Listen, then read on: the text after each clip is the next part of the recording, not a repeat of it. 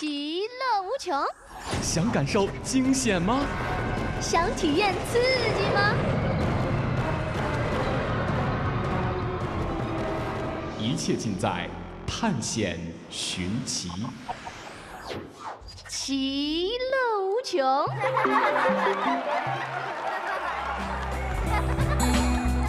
欢迎各位来到《其乐无穷》。在这单元预告的时候，和您说了要带您走进国内最大的全科医院——文物全科医院嗯故宫文物医院。哎，历经两年多建设的故宫文物医院啊，终于揭开了神秘的面纱。书画、木器、漆器、金属等多种文物的损伤都可以在这里来修复。而文物到了这里啊，真的是像病人走进了医院一样，嗯，也要挂号，要分诊，啊还要治疗。是，呃，然后呢，再会出院和观众进行见面哈。嗯，故宫博物院的院长单霁翔他说了，未来呢，故宫文物医院会对外开放，那么观众可以预约来观看一下文物的啊这个手术过程。是。作为一间没有药味儿的医院呢，在这里各位可以看到的是，文物医生也穿着白大褂。那作为新落成的故宫文物医院呢，是位于故宫西侧院墙的内侧。根据嗯单霁翔院长介绍呢，故宫文物医院原名为西河沿儿文物保护综合业务用房，嗯，自二零一四年。四月十二号开工，经过两年多的建设，终于竣工。呃，建筑面积为一点三万平方米，分地上和地下各一层。哎，作为国内最大的文物科技保护机构呢，文物医院全长三百六十一米，是一排颇似古代朝房的这个平房，嗯，与故宫整体的建筑风格浑然一体。不过呢，走进这里真的是很像一个现代化的医院哈，它有嗯。很宽敞整洁的啊白色通道，两边呢是各个科室、啊、诊室。诊室。啊，呃，这个排队的文物就跟患者一样啊。对对对，那单还霁翔院长拿着号。我突然想起我最近在看的一嗯。本那个小说，嘿，小说呢叫《开封志怪》，讲的嗯。就是神神怪怪的哈。嗯。其中就有一个碗啊。是一个成精了，它叫小青花 整天挥动着自己的四肢，细小胳膊、细小腿儿，到处翻墙，呃特别好玩这些文。学作品挺有趣的哈，可以丰富一下大家大脑的想象力。对，大家想象一下，啊。所有的小小青花，然后豁了。了个眼儿，完了手里拿了一个整号，准备要去看病。挺好玩的哈，可以放松一下你的大脑，同时呢，可以让你有一个很好的在夜间作为读物的话啊，有一个嗯催眠的效果。但是我们说的这个故宫的文物医院呢，嗯它是分了好几个区域，像科技保护区，还有分析检测区、书画修护区，还有综合工艺修护区、综合艺术品的修护，还包括了金属钟表的修护区。哎呦，很全呢。，对，功能上呢还有文物科技的实验室，嗯呃，文物修护的工作室、文物保护管理和展示的宣传三个部分。这里可以修复的东西特别多，刚才我们说到了，有书嗯画、木器、漆器、金属，家里有老的古董钟，嗯啊，包括这个陶瓷。织绣这些文物都可以在这里修复或者是进行复制哈。嗯，听起来哈就觉得这里很高大上啊。嗯因为刚才姚兰介绍的这些啊，都是价格不菲，甚至有的是价值连城哎。，我们曾经好像我觉得。呃，有一部纪录片好像很红嘛，对我在故宫修修文文物啊，对嗯但是呢，这些文物医生们也真的很辛苦。那当时在讲到这个文物修复师们啊，这些修复医生们，他们也是经历了很长时间的这样一个锻造和磨练。哦，那中途呢，也是几经觉得想要放弃了，因为毕竟这份工作很很枯燥，所以他们说，经常在工作一半的时候呢，他们就出去啊、休息休息，放松一下，喝喝水啊，聊聊天，然后呢再回来。因为你想，他说那位师傅没记错是修钟表的，嗯他说呢，你就清洗那一个齿轮呐、可能今天你一天、两天、三天，甚至有的一周你才清洗完一个齿轮，哦，因为它毕竟是文物，它是不可以允许你有闪失的。是是是，所以呢，他说你的工作进行起来的那个进度和精细度是完全不一样的。嗯，说但是人的那个注意力是有限的，如果你今天的精力要来放在清洗一个小齿轮上，而且你知道清洗一周的话，哦，要疯掉了。你你想一下，对你的那个专注的那个折磨和对那个意志的锻炼啊，但是那个我觉得过程挺煎熬的，这个也有个好处，这是嗯一个静心的过程。真的对吧啊，在这样的都你静下会当中，然后你在紫禁城里去修文物，对，哎，很很。锻炼人的一个关注力啊。好吧，我们嗯来说一说怎么来进行修复哈。嗯如果一件文物来到了文物医院，它的过程真的就像是病人到医院看看病病一样，你要嗯比如说，你要先要去看一下这个文物的损伤情况，对吧？嗯根据损伤情况呢，会文物医院给出你一个修复意见、嗯啊。这个你到各个科室去，到这里科室，到那里科室，有点像分诊台哈，嗯然后就开始进行修复了。而且呢，文物修复完成之后呢，医院还会进行详细的一个修复的记录，就像是一个病人的病历。病例啊，那最后呢，这修复好的文物就可以出院了。嗯因为这些文物啊，它并不说是作为收藏，它是要进行展览。展览展示，所以呢，他们就可以在完全进行修复好了之后，可以观光彩照人的和观众们见面了。嗯，刚才说到这儿啊，有的朋友很感兴趣，说这个文物医院有多少医生啊？嗯，跟您介绍一下，这里的修复人员呢，达到两百多名。哦，然，后呢，他们的这个工具、诊疗仪器嗯嗯是配备了世界上最先进的诊疗设备，嗯，哇，文物专用的 CT 机，听说过吗？哦啊，这是第一次听显微。观察设备、对，无损伤探测设备。嗯，那这个医院开放之后呢，观众可以预约来参观，您可以看一看啊。以前我们看到都是展示的是完美的，对，修完整的复好的，修复好的嗯您看一下，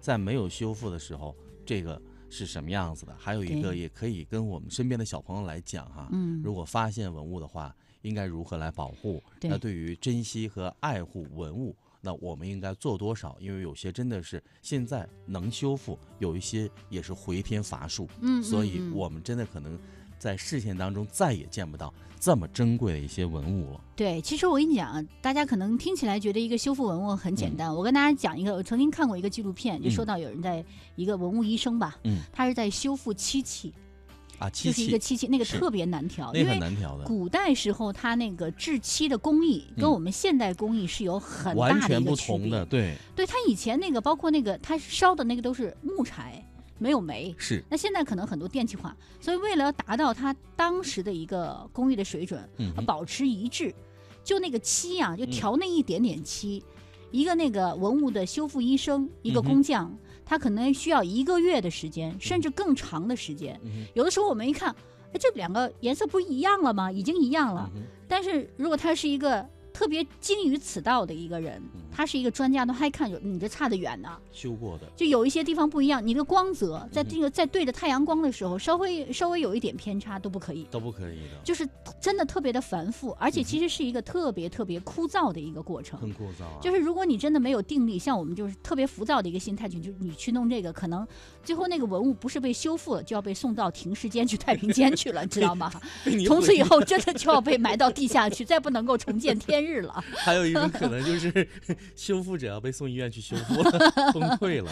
所以啊，这个文物这个东西，它是一个嗯不可复制的，是就说它曾经有过到现在，你要想再造一个重新一模一样的，是完全不可能，不可能的嗯了。因此呢，这些文物医生真的是很值得我们嗯去尊敬他们的劳动成果。是，所以，我们很多的一些朋友，比如说您再去参观故宫博物院或者参加一些参观一些博物馆的时候，嗯，会看到那个啊，请不要拍照啊，拍照啊，闪光灯啊，大声喧哗，不要拍打那个这个玻璃窗是，等等，请大家一定要尊重别人的劳动成果。包括你走路的这个重量的频度。嗯，就是如果有的小孩子在里面跑的这种，对蹦啊真的跳啊。对，你嗯。会有一些震动啊，比如说有一些瓷器会小的瓷器的东西，嗯。为什么你看有一些它要有一些鱼线拴起来、固定起来，啊其实它也是为了防范这些事情啊。嗯。那如果您有幸来到北京故宫的话，您到这可以参观一下故宫文物医院，嗯，同时还可以参观一下故宫教育中心。哦，那它呢，这个是